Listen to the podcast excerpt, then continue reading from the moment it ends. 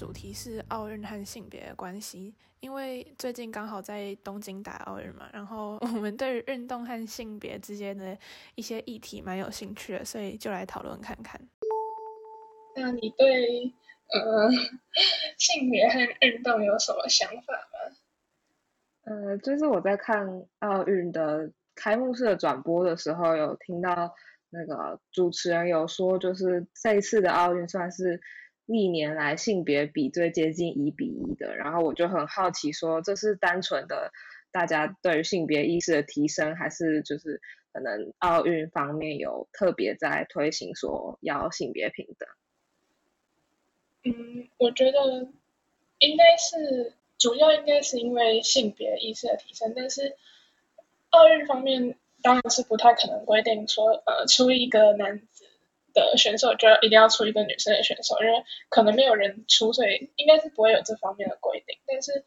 呃，现在比较少国家会因为选手的性别而拒绝出赛，所以大部分运动基本上有女性从事的话，都会想办法。派出代表队，毕竟男生拿一面奖牌和女生拿一面奖牌都都是一样的，所以他们当然是派越多越好。所以可能是因为这样才造成，呃，奥运的性别比越来越接近一比一。而且我后来在看新闻的时候有看到说，像是中国会特别培训一些比较属于冷门，就是可能啊，就是。在参与的选手比较少的运动，还有特别去培训女性的选手，因为这样子的得牌的竞争没有那么激烈，就更容易得到更多奖牌。像是中国今年代表队好像有百分之七十都是女生，我记得。嗯，我觉得有可能，但是我觉得奥运的性别平等和运动这件事情的性别平等其实还是不太一样。就比如说，呃，奥运可能像。某一个项目有二十个国家的名额可以参加，那男生是二十个国家，女生也是二十个国家，但实际上从事这项运动可能有资格竞争，就是有办法出队竞争这个资格的男生有一百个国家，但女生只有五十个。那后面这些没有被看到的男女差异，其实是不会表现在奥运上面的。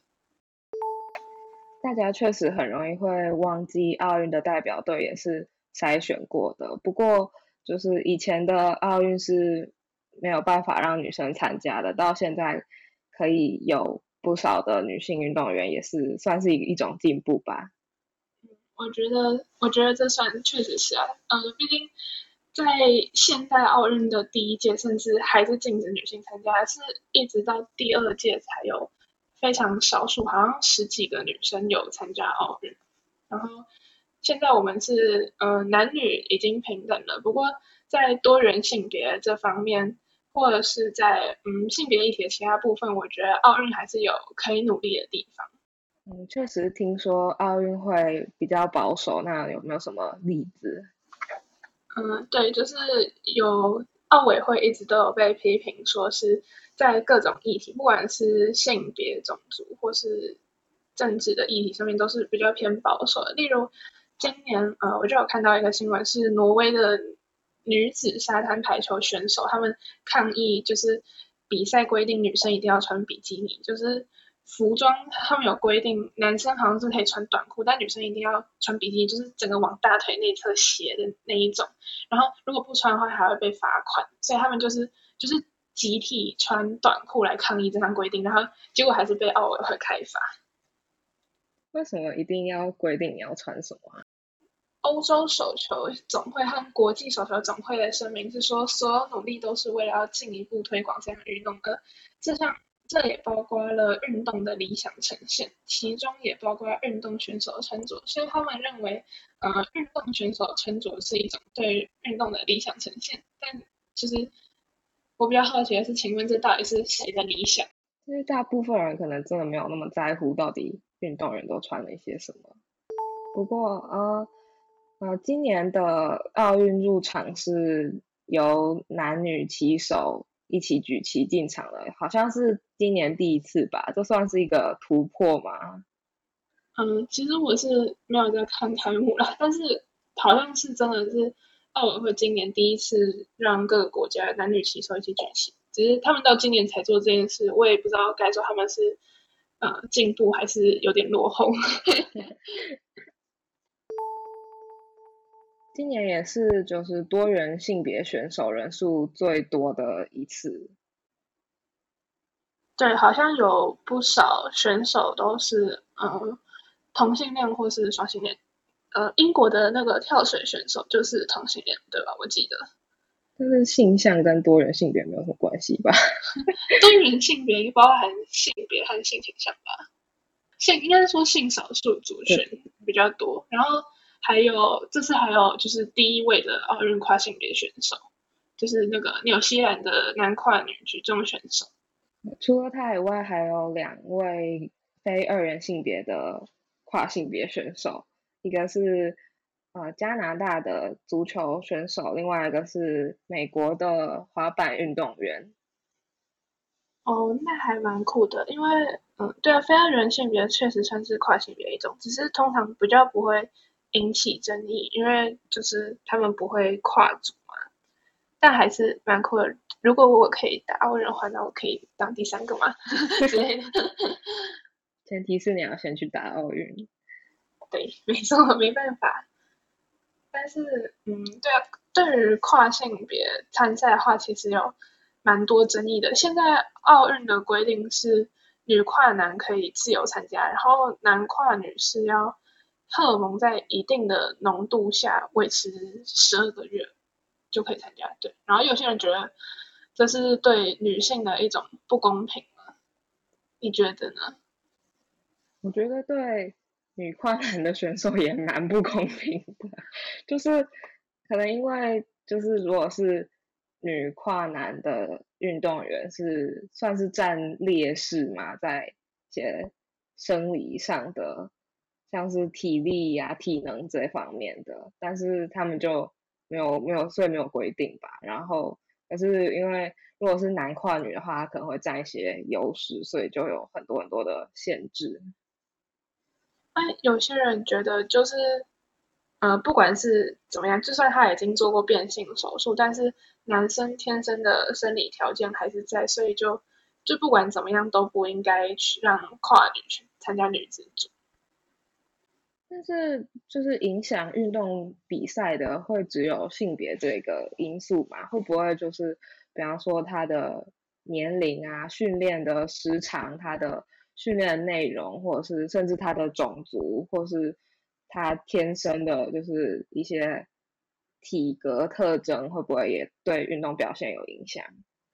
我觉得这些一定都是有啊，但是呃，性别影响的其中一个最主要因素应该是肌肉量吧。就是，嗯，我觉得也要看运动，因为有些运动就是以力量为主的，有些运动是非力量，像。高尔夫球，我就觉得好像男生跟女生一起打没有什么关系嘛，但可能也是我对这项运动不熟啦，说不定大家高尔夫球的选手会反对。但是确实是有些运动性别来讲是很重要的，尤其是像呃我打曲棍球的话，就是肌肉量非常重要，还有体格也是，就是如果女生跟男生打，基本上是有被撞飞的机会。我记得有看过一篇研究，但它是对于跨性别运动员的一个研究，但是不算是非常完整，因为就是数据和样本不太够。但是它就是，呃，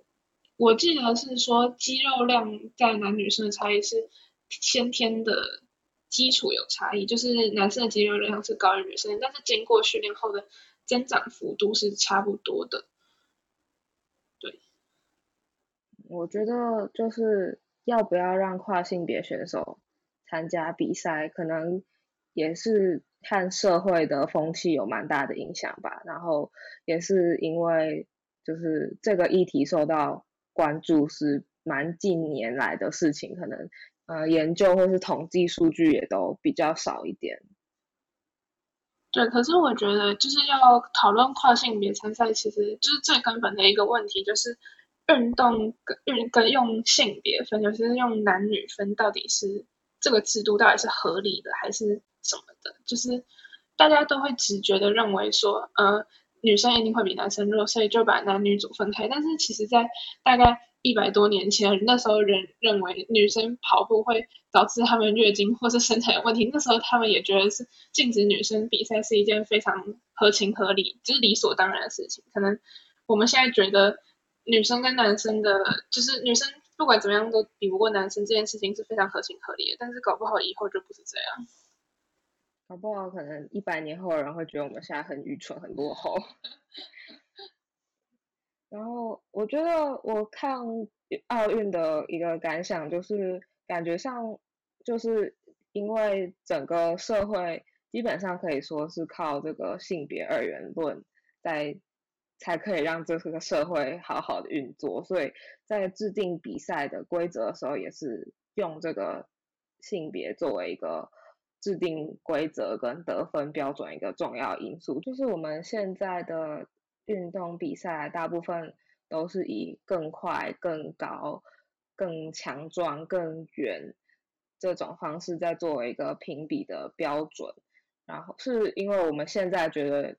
这样子作为一个比赛的评比的标准是很合理的、很正常的，但是呃人的想法也有可能会改变啊，搞不好我们可能几百年后就会觉得这样很。这样很愚蠢，像是现在我们可能就不会因为运动员没有得牌，或是他表现没有那么好，就去批评他。我们会跟他说，他已经很努力了，他已经很认真的去做到他可以做最好了。所以会不会再过个很久以后，这些他是是不是跑得最快、跑得跳得最高的，然后最强壮的那个已经不重要了？就是呃，到底我们。进行运动比赛的目的跟意义是什么？我有看过一个很有趣的说法，就有人说，我大家为什么喜欢看奥运，是因为在现实中跑得最快的、跳得最高的，不见得是第一名，但是在奥运的时候就可以满足大家的这种就是认知嘛。但我觉得要呃，就像田径要不以跑跑最快、跳最高为。为冠军吗？也是蛮难的啦，而且也不一定就是每一种运动，像呃田径运动比较就是直觉的，就是你最高最快或者最强壮，你就一定是第一名。但其实大部分球类运动是蛮有技术性的，然后体力和呃可能肌肉量、体能只是一种辅助，就是它是一个辅助你的技巧可以更精确，或是你更。更能够达成你目标的一个工具，但是它并不是绝对的就在比说谁比较强壮，或是谁比较高之类的。像是体操啊，或是像跳水这一类的运动也是，我记得它是分一个是困难分数，一个是执行分数吧，就是就是是评审有一个很详细的规则去制定说他们达到怎样的标准可以给多少分，然后。可能在这一类的比赛项目中，体力啊、肌肉量也只是一种帮助他们可以表现更好的辅助。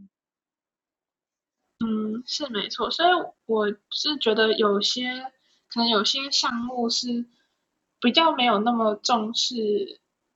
肌肉量或是绝对的体能的话，或许男女生在就是不要分性别一起比，也不是不可以。就是例如说，像羽球有男女双打这样吗？对啊，那就是说，如果是羽球上男女可以就是同一组的话，是不是代表说他们其实认为性别在于这项运动里面并没有那么重要？就是让不不然就是说，如果他们真的觉得女生很弱的话，那对方选手只要一直把球往女生那一打，他们就赢了。可能这种合作型的运动比赛。对于性别的影响也会比较降低吧。不过我觉得他可能也是考虑到，因为是双方都是一男一女，就是如果如果有一队都一直往另外一队的女生那里打，那他们当然也可以反过来这么做。嗯，也是没错啦。但是我觉得像因为羽球中间有隔一个网子，所以比较不会有肢体碰撞什么问题。嗯，像。嗯，什么什么运动有自己碰撞？篮球或是曲棍球？好吧，我还是最喜欢曲棍球，我只会讲这个。就是这个真的是不太会让男女生一起比的项目。那确实是一个很复杂的议题，如何让大家都可以有平等的参赛资格，也可以有平等的比赛，公平的比赛。嗯，对。然后其实我觉得要，就是虽然有在说需要可能对于针对跨性别或是性别和运动的关系做一些研究，但是我觉得这项研究应该是非常非常难进行的，因为影响运动表现的因素太多了，没办法把任何一个变因排除。就是你不可能让两个人进行完全一模一样的训练，或是他们的身体机能完全一模一样，就只有性别或者是荷尔蒙施打的量不一样，就是它是一个非常难去比较的东西。就算一个人，呃，在球场上一个人表现特别好，你也没办法绝对的确定说那是因为他的性别影响，还是因为他的身高的影响之类的。可能需要更多的统计数据去看跨性别跟顺性别之间在运动表现上有没有什么差异。像这次那个纽西兰的举重选手，他要出赛前就很多人有争议说这是呃对女性不公平之类，但是他其实这次他也没有得名，他好像在就是蛮前面就没有晋级了。哦，他那那场比赛我有看直播，然后他是三次尝试都没有成功的，对。嗯，就是他输了，大家就比较没有意见。我觉得有时候好像是，就是看到一些人真的会觉得他们好像就觉得跨性别赢了就是不公平，但他们输了就是对其他人的公平。就是好像是他，如果他输的话，就是很政治正确，包容了不同性别性向的人；然后如果他赢了，就是因为他是跨性别，所以占了性别上的优势。对，是会有一点这种感觉。好哦，对，刚刚还有忘记讲一个，就是奥运，我有收集了各种关于奥运上性别的奇妙事件，然后其中有一个就是今年韩国的射箭金牌选手，就是呃，他好像拿了两面还是三面金牌，对，反正就是蛮厉害的。然后就是因为他头发剪得很短，然后就被他们国内的人攻击，就是。攻击到很夸张，就是说他是女性主义啊，然后厌男，然后还有人说他要把他的金牌或者奖金取消什么的，反正就是很扯，就只因为他剪了一个短头发。好，顺带一提，好像在韩国，女性主义是一个贬义词，就是他们对于女性主义的呃想印象，好像比较算是那种非常激进的女性主义，像是我们一般可能认为女性主义就只是啊。推崇男女平等，但是有一些很非常激进的女性主义，就是会有厌男啊，或是等于像是反过来的父权社会那种感觉。对，所以就是韩国人好像就是讲到女性主义，就是会直接联想到厌男或是打压男性的地位，就是他们好像是他们自己先把女性主义妖魔化，然后再很害怕自己去想象出来的这个。女性主义就是他们可能根本就不是那个意思，然后而且就是可能剪短头发或是不穿裙子，或是任何拒绝女性化的行为，都会被他们贴上就是这个框架，但是可能它本身并没有要打压男性的意思。确实是蛮多国家在推行对于弱势跟少数族群比较有利的像政策啊，或是一些想法的时候，会让本来是多数或是呃。本来就占有优势的这些群体会认为是他们的权益被剥夺了，而忘记说，呃，他们可能原来以为很日常、很平常的东西，其实是靠着别人受到的委屈才拥有的。我觉得就是有一句话，就是说平等就是一种我站起来了，没有人需要因此而倒下的价值。我觉得其实，呃，有时候在推行一些。就是弱势群体的权益的时候，人们会觉得自己的权利被剥夺了，但是其实那是因为在弱势群体没有权利的情况下，相较而来优势者的霸权。霸权就是它是一种因为身份或者是你的，就是你天生的身份或者地位而产生一种权利，但是它是有点类似一个预设值，但是它并不是说不好的，不是就可能异性恋在。呃，性别社会中是一种霸权，但这并不是代表说要攻击异性恋，或者说他们是恶霸之类的，就是只是因为他们天生就是身为异性恋，就是会有这样的优势。那把同性恋或是任何性少数族群提升到跟异性恋一样的位置，并不会让异性恋的权益一直受损，只是让这个霸权的现象或是这个预设值的现象消消失，让所有人都是一样的，但是并不代表要就是把可能原本优势者打到弱势者的地位这样。像是之前在投那个同婚的公投的时候，也是有一些人说，就是这样子，这些同性恋的权益是不是比异性恋还要更多？但事实上就是现在同婚已经通过，然后也完全没有因同性恋完全没有因此而得到更多的权益，甚至是比方说在跨国同婚或者在呃生小孩这方面还是处于弱势的。但是可能因为本来大家都没有看到，或是不想要看到这些弱势群体的处境，然后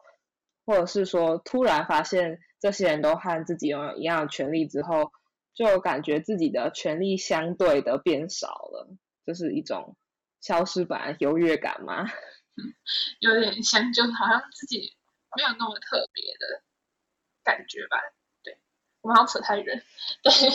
就是。韩国的女性主义扯到这里来，那我觉得那个选手剪短头发明明就很好看啊，因为他头发还比我长，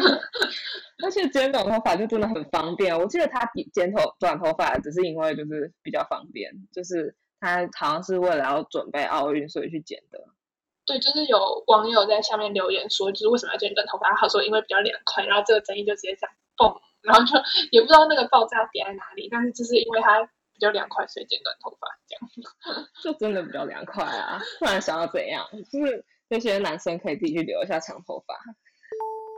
嗯，我们刚刚好像有点扯太远了，但是就是回到运动和性别这件事情，然后我刚好可以分享一下，就是我打球的经验，就是以我们的平常国内的比赛来说会。有设女子组，或者是有一些比赛有女生降打的制制度，就是呃会说特别说女子组，是因为我们没有男子组，就是平常的比赛可能是照年纪分的，或者是呃公开可能就是看你自己觉得你强不强，然后自由报名这样，但是就是会特别设置，有时候啦，有时候会特别设置一个组，就是只有女生可以打，然后呃或许有些人会觉得说这样不太公平，就是可能女生多一个机会可以打，或者是说。呃，只有女子组没有男子组，我觉得就是确实是这个女子组确实是对给一些女生蛮多的优势，就是我们可能比赛的机会比别人多啊，然后呃，但是当初之所以会有这个女子组的原因，是因为很多女生在就是男女混合组是打不下去的，我觉得这嗯可以视为是一种优势，但是也可以是视为一种。实质平等的制度吧，就是如果是让男女合组的话，呃，确实我们承认有一定有很强的女生，我们我觉得不是说女生打运动就一定比不上男生，还是有很多女生就是表现很好，甚至赢过男生，但是女生可能在。一些身体或是肌肉的方面就是比较弱，那他如果在男子组打不下去的话，他可能就是没有地方可以打球了。那设计女子组就只是让这些呃可能比较没有机会，或者是在跟男生打比较，就是在男可能男混合组比较没有机会上场，或者是呃已经打不下去的人有一个地方可以就是继续从事这项运动。但是我觉得其实呃就是随着运动，我们的这个。打球的越来越休闲化，其实休闲组也可以达到相同的功能，就是休闲组就是让一些比较呃没有那么厉害，或者可能是爸爸妈妈呃长大以后才开始打球的人就可以去打休闲组。那这也是就是另外一种保障呃不同就是不同程度的人可以比赛方法，所以跟女子组有怎么说有异曲同工之妙嘛？所以呃。应该说，我们要保障的到底是性别，还是弱势的性别，还是所有在运动场上弱势的族群？但当然，这只是以呃，当然国内的这些联赛可能是比较以休闲为目的，那奥运是以竞技为目的的，所以还是有点不一样。那这是就是一点想法。我一直在想说，就是我们比这些运动比赛是想要追求什么样子的目的？就是。如果说选手是有没有得到奖牌，或他的成绩怎么样，对我们来说已经没有像以前那么那么的重要了。我们可能更看重是他为了这个运动付出的努力，或者是呃，因为这项比赛可以团结大家的民族的 情感，或者是说可能可以带出一些议题的讨论。那这样子可能是不是完全绝对百分之百的公平，可能就没有那么那么的重要了。嗯，但我觉得运动这件事情，尤其是竞技，以竞技为目的的运动，就是本来就很说很难说做到百分之百的公平啊。但是大部分的人，呃，比赛终究还是为了想要赢嘛。当然，就是运动这件事，我觉得运动和呃体育选手这件事情是有差别的。就是运动可以达到团队合作，或是努力，或是它背后的各种价值，但是。体育竞赛最终大部分都还是为了赢，所以这件事情是就是因为有竞技的性质，所以大家还是会想要尽可能做到公平。所以看起来在比较休闲的以休闲为目的的运动，比较容易做到平等，跟大家有一样的参与的机会。嗯，我觉得是啊，因为如果是休闲目的的话，本来就是以让大家参与为主，就。可能大家会自己就组队或者什么的，会大家自己依照能力报名，就是你适合的程度的组别。毕竟大家也不会，就如果你跟自己程度差太多，不管是太强或者是太弱的话，你都觉得打得很没有意义。所以大家就是应该会自己就是区分，那这个跟性别就是比较没有关系。那当然可能会说，呃，可能比较强的组大部分都是男生啊，但这也就是。没有办法，因为这就是现在的现况。不管是我们要是说他是天生的，或是有被社会影响的，但这是就是现况，就是运动上面，呃，大家会认为，或者说事实上，男生普遍会表现的比女生好，但是还是有很多女生是可以有能力跟男生一起打球比赛的。那所以说，呃，这是一个比例的问题，就是女生整体上可能在运动里面比较占优势，但是以个人来讲的话。呃，性别不是影响这些的绝对原因。我还有看过有人在讨论说，我们要不要直接开一个新的比赛，专门给跨性别选手跟所有的第三性别的选手。然后我就想说，嗯，一个是这样完全就是一个 眼不见为净的做法，然后第二个是这样不是更不公平吗？因为第三性别有包含各式各样的人啊，他可能是男跨女、女跨男，或是跨非二人性别，或是他做的他有没有做性别重置手术，他做的荷尔蒙治疗时间，这些对比赛影响都很大。那你为什么直接把这些因素全部都丢到另外一个比赛，让他们自己去不公平？这个是是真的蛮瞎的。而且如果他说的第三性别是指性别认同的话，那就是 好像跟生理性别。就是你的肌肉表现什么也没有关系，而且也不过我觉得现在的制度确实是没有把双性人考虑进去。还有一些就是天生他的有一些，比方说有些女生她天生的男性荷尔蒙就比较多，然后她可能运动表现会比较好，然后就会被人家质疑她的性别。有像南非有一个田径选手，就是好像之前在国内，就是他是。天生呃睾固酮浓度比较高的，然后他因为这样被取消比赛资格，然后结果他是打官司吗，反正就在国内上诉，然后败诉，就是说他因为他天生睾固酮比较多，所以他不能参加比赛。所以这就回到说，我们到底要怎么去定义什么叫男生，什么叫女生？还是这样子的分别本来就很不合理？嗯，我觉得就是以目前来讲，以性别来分这件事情，可能是暂时没有办法解决。那呃，跨性别，跨性别现在有一定有一大一定的规定啊，但是很多时候性别是，也不是很多时候，有些时候性别是没有办法完全男女分，那这些可能要是要用个案处理，但是个案处理不是说就是就像南非那个选手，他是因为他睾酮浓度多，他直接取消他的比赛资格，但是这也就是不太合理。那如果你真的要用睾固酮浓度来分，就是比赛的，呃，就是分组比赛的话，那你应该就是全部都有定出一个标准。那他真的超过的话，你让他去男子组比赛。然后如果男生的睾固酮浓度低于多少的话，那你让他来女子组比赛，这样子，呃，算是一个比较直接的解决方式。但是如果真的一定要分男女生的话，至少应该要定出一个标准，而且让所有人都有比赛的权利。不知道如果用就是这一些生理上的指标去作为一个区分程度的，或是区分不同比赛的标准，会不会是一个好主意？哦，可能就像拳击或是举重，不是都有分量级嘛？可能我们之后有一天，所有的比赛都会用睾固浓 浓度还有可能荷尔蒙浓度来区分那个比赛的分组嘛？这样子可能就可以容许一些不是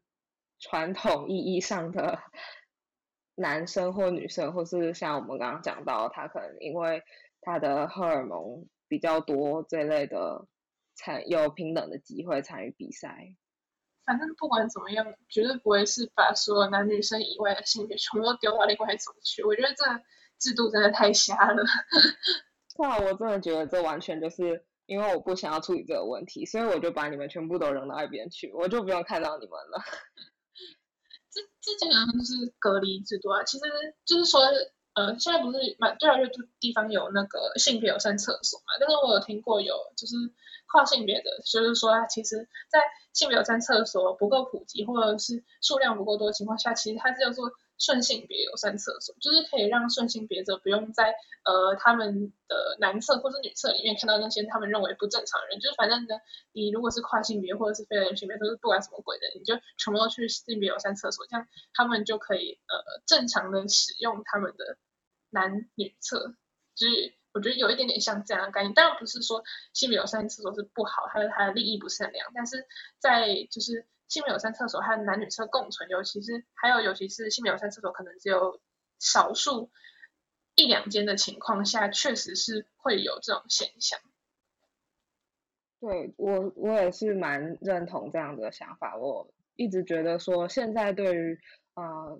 非二元性别的或是第三性的处理，就是说我你你不是男生也不是女生，那我就把你们都排除在此之外，然后给你们一个这些所有人一个空间，包括像厕所或者像宿舍啊、更衣室这类，都是用这样处理。但我觉得这不是一个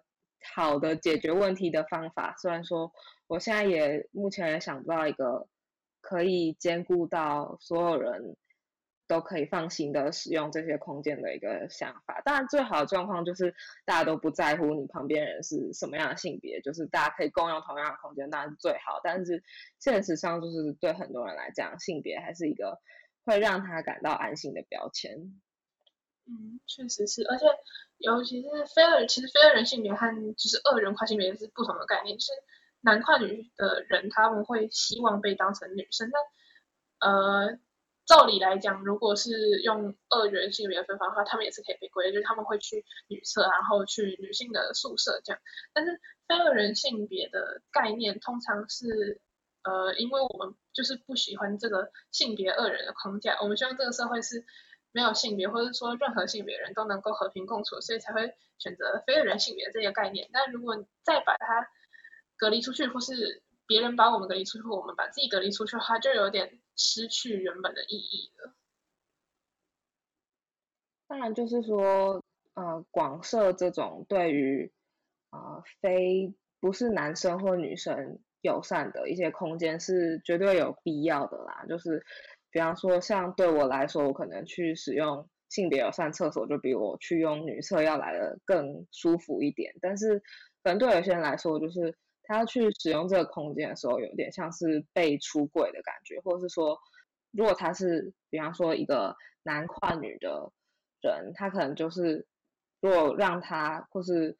呃要求他要去使用多元性别厕所的话，可能就是逼迫他承认说他并不是出生就是一个女生，他是一个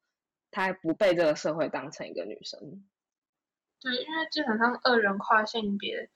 呃，最新二人跨性别的最希望就是他可以被这个社会以他认同的那个性别来对待嘛。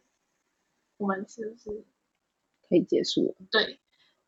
嗯，我们最后好像讲了蛮多跨性别跟非二人性别的事情。我们是不是其实可以下一集就直接来讨论非二人性别？好啊，那今天就到这边，拜拜，拜拜。